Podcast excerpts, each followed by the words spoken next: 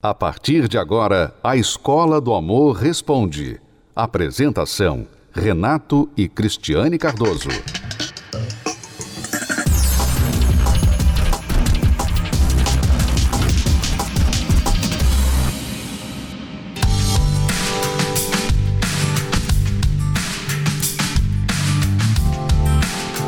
Vai tudo bem no namoro. Amor, atenção, presentes Aí, os dois se casam.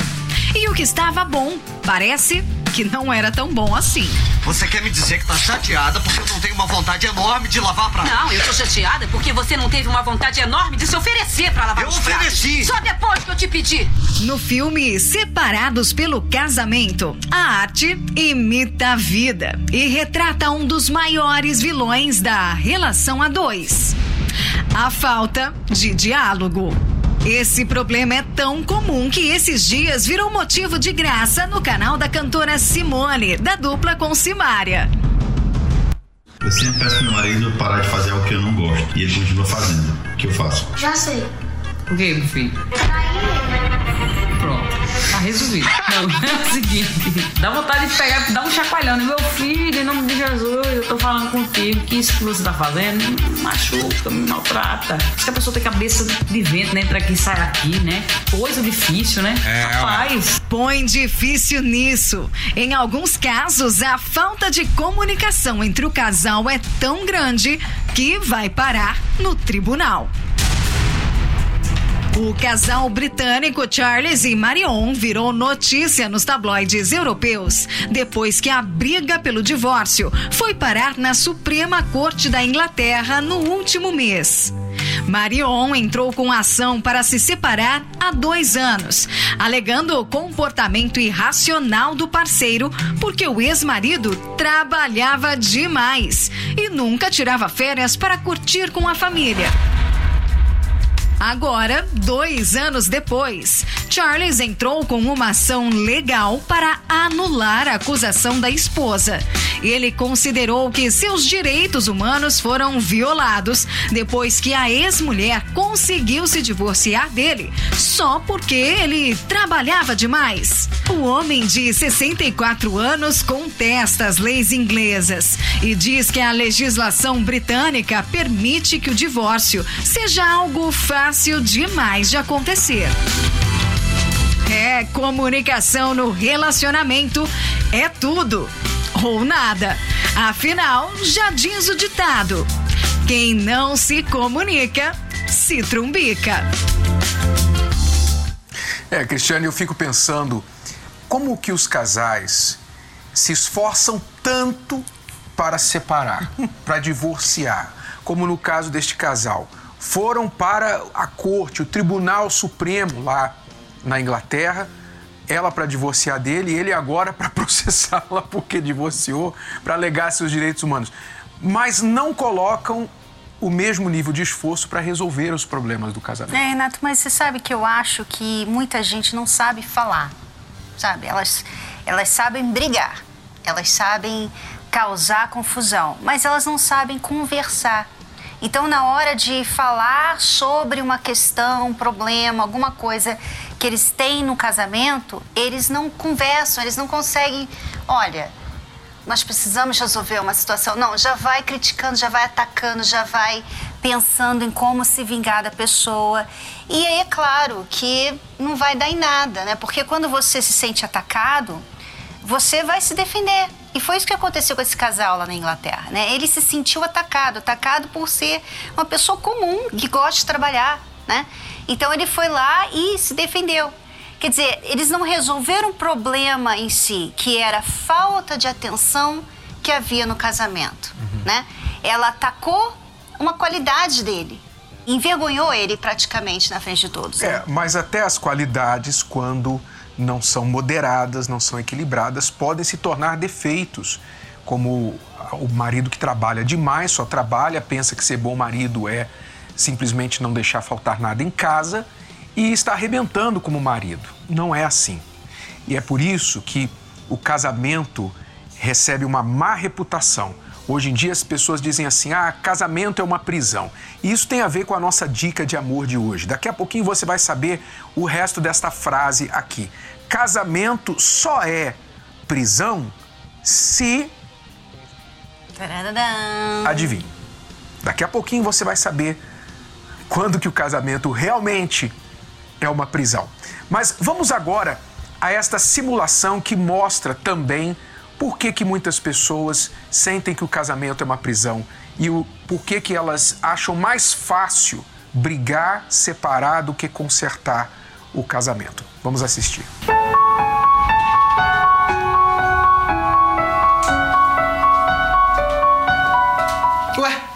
Nem se arrumou ainda? O almoço na casa da mamãe tá quase pronto. Só passei pra te buscar. Você é muito cara de pau, né? Quê? Eu liguei na casa da sua mãe ontem à noite. Ficou mudo por quê? Tá com medo dela ter me contado que você foi numa festinha ontem? Eu não sei do que você tá falando. Como não sabe do que eu tô falando?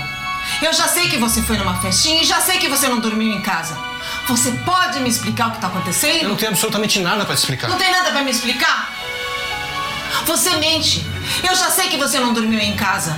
Olha só, se você não quer almoçar com a minha família, tudo bem. Agora não precisa ficar criando briga, não. Não adianta virar o jogo, não. Você vai me dizer onde você foi ontem à noite. Olha só, eu não vou ficar aqui ouvindo gritaria sua, não. Quer ficar sozinha, fique. Eu não quero mais saber. Romeu, aonde você vai? Volta aqui, Romeu. É mais fácil jogar aliança, né? É mais fácil tirar a aliança do dedo. Ah, então fica aí, eu não quero mais e tal.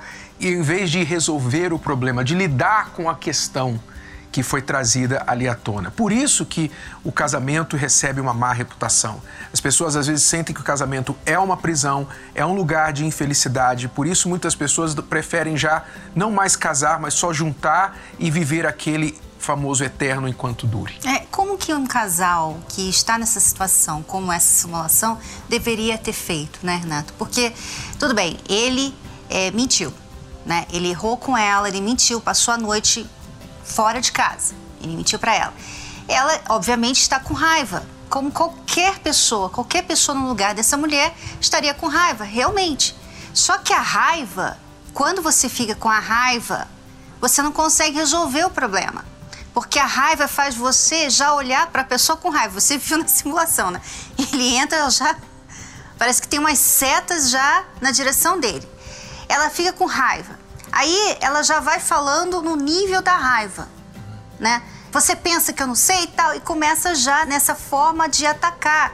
Eu sei que ele estava errado. Eu sei que ela tem razão em estar chateada. Mas essa emoção do momento não vai deixar eles resolverem. E aí o que acontece? Ele fica com raiva também. E ele faz aquilo, pega a aliança e joga fora. E não quer falar sobre o que aconteceu. É, eles atacam um ao outro, mas não atacam o problema. Isso é um erro clássico que a maioria dos casais comete. Você fica atacando o seu parceiro, é, chamando de nomes, acusando disso ou daquilo. Você ataca a pessoa, a pessoa se sente atacada e ela contra-ataca. Se defende e contra-ataca. Então, quem sai ferido? Os dois. E o problema continua ali. Quer dizer, não se ataca o problema, se ataca as pessoas. Você nunca vai resolver o seu problema de casamento assim. Nunca. O que vocês têm que fazer? Vocês têm que separar o problema das pessoas. Há um problema aqui. A mentira é um problema entre nós. Nós vamos atacar a mentira. Este comportamento de ficar fora de casa é um comportamento inaceitável. Eu não aceito isso. Nós vamos resolver este problema. Ou seja, atacar o problema e não a pessoa. Então, quando vocês se unem, os dois contra o problema, as chances de resolver o problema são maiores. Mas quando você ataca outra pessoa, é a natureza humana. A outra pessoa vai contra-atacar para se defender também. Veja, por exemplo, o caso do casal Luciano e Denise. Veja o estado que eles estavam vivendo, um casal que vivia um casamento péssimo, se tolerava, se aguentava, até que eles descobriram uma forma mais inteligente de lidar com tudo isso. Acompanhe. Alcoolismo. Dependência química. Depressão. Também conhecidos como doenças da alma Esses graves problemas afetam e muito a vida de suas vítimas e de todos aqueles que vivem ao redor. Muitas vezes causam divórcio, destroem famílias inteiras, como quase aconteceu com o casal Luciano e Denise. Foi na adolescência que a relação do Luciano com as drogas começou. Começou aos 13 anos, né? Comecei primeiro com a bebida alcoólica, né? Meu pai era um, viciado, né? Meu pai tinha um problema alcoólico, de alcoolismo. E, e eu vendo aquilo, aquilo foi me chamando a atenção e achei que a curiosidade. E me aprofundei com, com álcool. E aí veio o vício também do cigarro. E passando algum tempo, acabei entrando também uh, na maconha. E isso eu comecei a fumar maconha de, de manhã, na hora que eu saía para trabalhar, é, na hora do almoço e na hora de vir embora, que eu saía do serviço e vim embora, porque também tinha que fumar minha maconha. E aí é onde eu conheci a cocaína. E quando eu fui ver, eu já estava usando praticamente quase todos os dias. Ainda assim, ele não se via como viciado, porque, mesmo drogado, conseguia manter boa postura em casa e no trabalho. Meus pais não sabiam, eu escondia dos meus pais para eles não saberem, para eles não poderem falar. No meu trabalho, eu evitava o máximo possível de ter contato assim, de para ver que a pessoa não descobrir.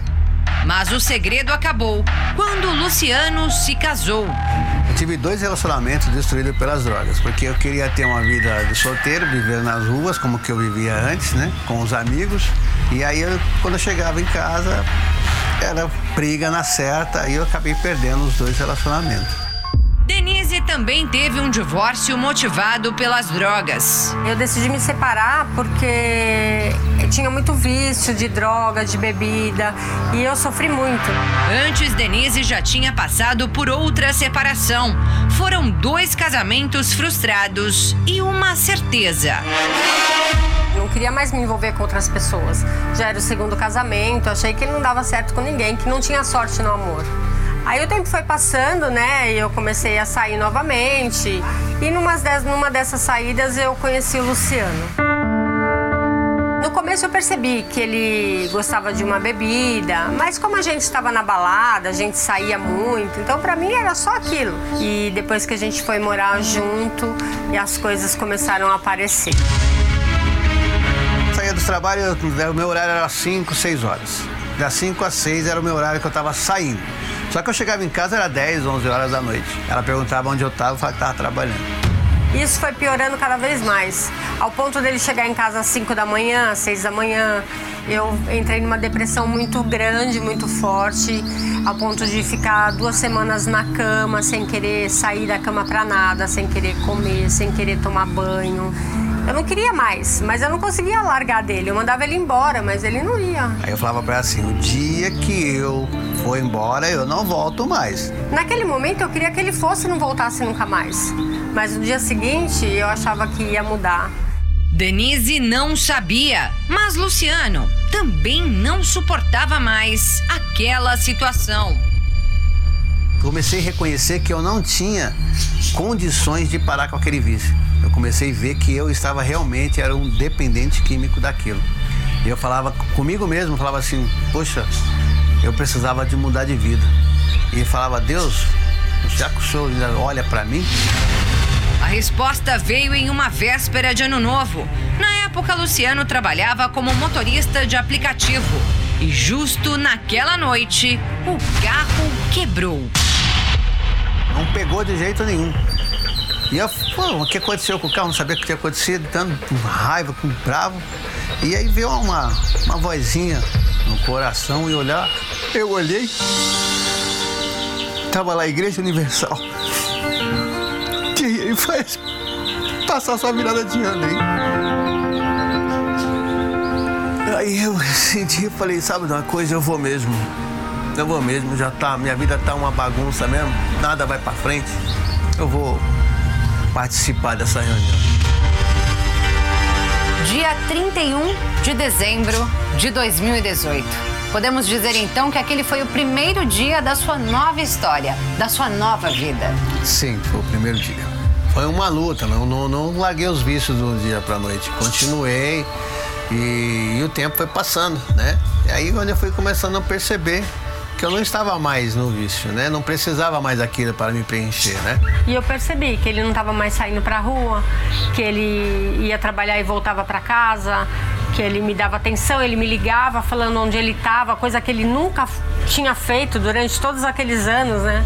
Quando eu vi que o resultado era verdadeiro, né? Que eu estava vivendo aquilo, eu estava vendo ele, a mudança dele, e eu quis fazer parte daquilo também. Dali para frente a gente começou a frequentar junto assim, um homem que eu nunca imaginei ser, hoje eu sou. Um homem que dá atenção à esposa, sabe ser compreensivo. Hoje é um marido de verdade, né? Hoje é aquilo que eu sempre tinha pedido para Deus. Que durante tantos anos eu sofri. Hoje eu tenho a vitória. Essa fé inteligente que eu conheci na Igreja Universal realmente mudou a minha vida.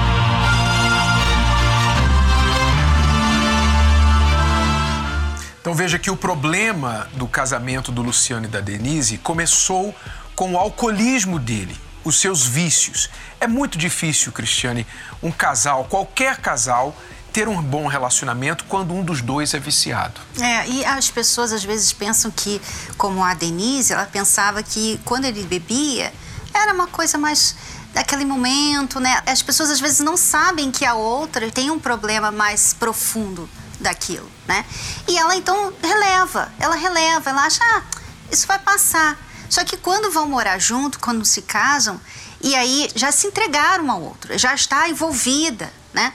Não deu tempo dela avaliar isso antes de se envolver. Ela assim, já se envolveu, já se entregou, já fez planos. E aí ela vê agora, poxa, eu fiz planos com uma pessoa viciada que me troca pelo vício. E aí qual foi a reação dela? Entrou em depressão. Ela não sabia o que fazer, como agir com o vício do Luciano. Então ela ficou deprimida. Agora tinha o marido alcoólatra e a esposa com depressão. Como é que um casamento vai sobreviver assim? Mas olha, às vezes Deus fala certo por linhas tortas, não é? Como diz o ditado. E ele fez quebrar o carro do Luciano na frente do local onde ele ia assistir a palestra. Começou a vir, começou a frequentar, depois veio a Denise os dois hoje estão com um casamento transformado. Ele livre do alcoolismo, ela livre da depressão, ele um outro homem, casamento restaurado. Os casais têm buscado e encontrado ajuda nas palestras que Cristiano e eu temos feito às quintas-feiras, às 20 horas, aqui no Templo de Salomão. E eu quero convidar você você, esposa, que tem um marido alcoólatra, viciado em drogas, em qualquer tipo de vício. Você que tem a depressão, seu cônjuge está enfrentando a depressão, você não sabe como agir com esta pessoa, vocês estão brigando muito, não sabe a solução do problema. Preste atenção, tudo começa, toda mudança começa quando a gente faz algo diferente. E este algo diferente é o primeiro passo que você vai dar vindo à palestra nesta quinta-feira. Eu convido você que quer mudar seu casamento, mas não sabe como, para comparecer nesta quinta, às 20 horas, aqui no Templo de Salomão. A palestra é gratuita e aberta ao público. Você vai vir, não precisa expor seus problemas para ninguém. Você vai entrar gratuitamente, sentar, assistir a palestra, chegar em casa, já vai começar a praticar e vai começar a ver os resultados a partir daí. Não é mágica, é esforço, é ouvir e praticar. Se você praticar, você vai ver a diferença. E nós vamos falar, Cristiane, nesta quinta-feira que vai ser uma semana antes do Natal. No Natal a gente pensa, Natal fala-se Maria e José, o nascimento de Jesus, o casal escolhido por Deus para trazer o seu filho ao mundo. O que este casal tem para nos ensinar? Ensinar casais e solteiros a respeito do sucesso na vida amorosa. Olha uma das coisas que o anjo falou para Maria quando ele apareceu para ela. Acompanhe. Quem é você? Não tenha medo, Maria. Como sabe o meu nome? Você já deve ter ouvido falar de mim. Me chamo Gabriel. E foi Deus que me enviou. Alegre-se, Maria. Você é bendita entre as mulheres. E o Senhor está contigo. Vim lhe trazer uma mensagem. Uma mensagem? Para mim? Escute bem o que lhe direi. Você dará à luz um menino. Seu nome será Jesus. Jesus? Eu teria um filho chamado Jesus. O Senhor Deus o fará sentar no trono de Davi e ele reinará eternamente. Um rei? O Messias tão esperado, minha jovem. Você é escolhida para trazê-lo ao mundo. O Messias? Será meu filho? Mas não sou digna de. Não é questão de ser digno não, Maria. Você foi escolhida. Mas eu nem me casei ainda. Eu nunca estive com um homem. Ele não será concebido como os outros. O Espírito Santo virá sobre você. E o poder do Altíssimo te envolverá. Aquele que nascerá do seu ventre será chamado o Filho de Deus. Mais uma coisa. Saiba que sua prima, Isabel, concebeu um filho. Aquela que era chamada de estéreo está no sexto mês de gravidez. Como pode ver, Maria, para ele nada é impossível. Então, me diz?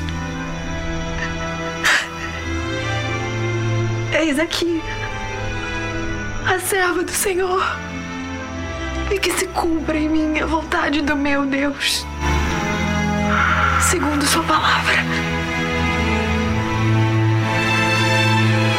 Não haverá impossíveis para Deus.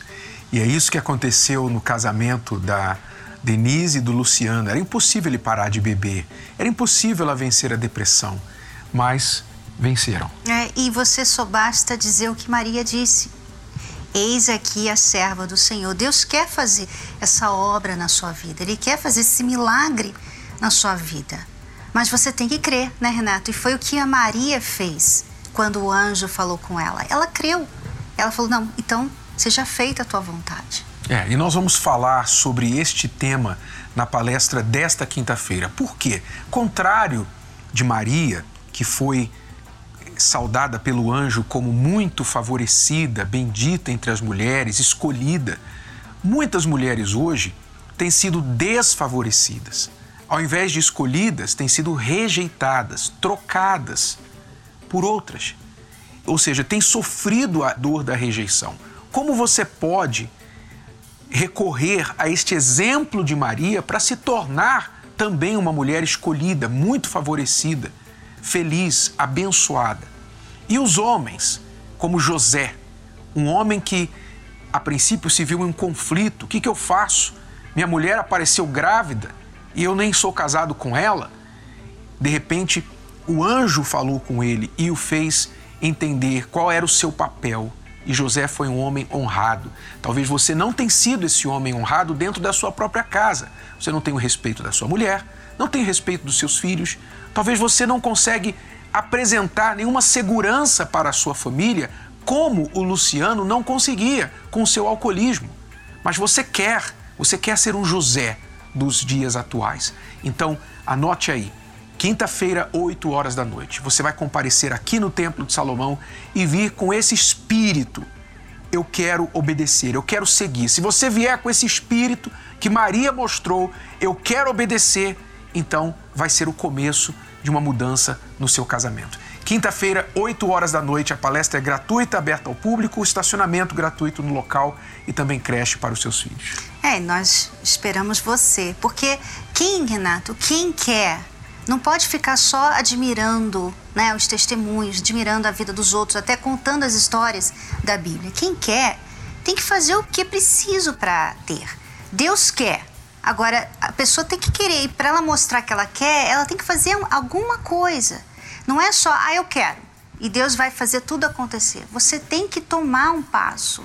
Nesta quinta-feira, você pode tomar esse passo. Você vem, mesmo que você não tenha ainda, sabe, a sua fé toda já preparada, você não, você pensa assim, eu não sei, eu tenho muita bagagem, já fiz muita coisa errada.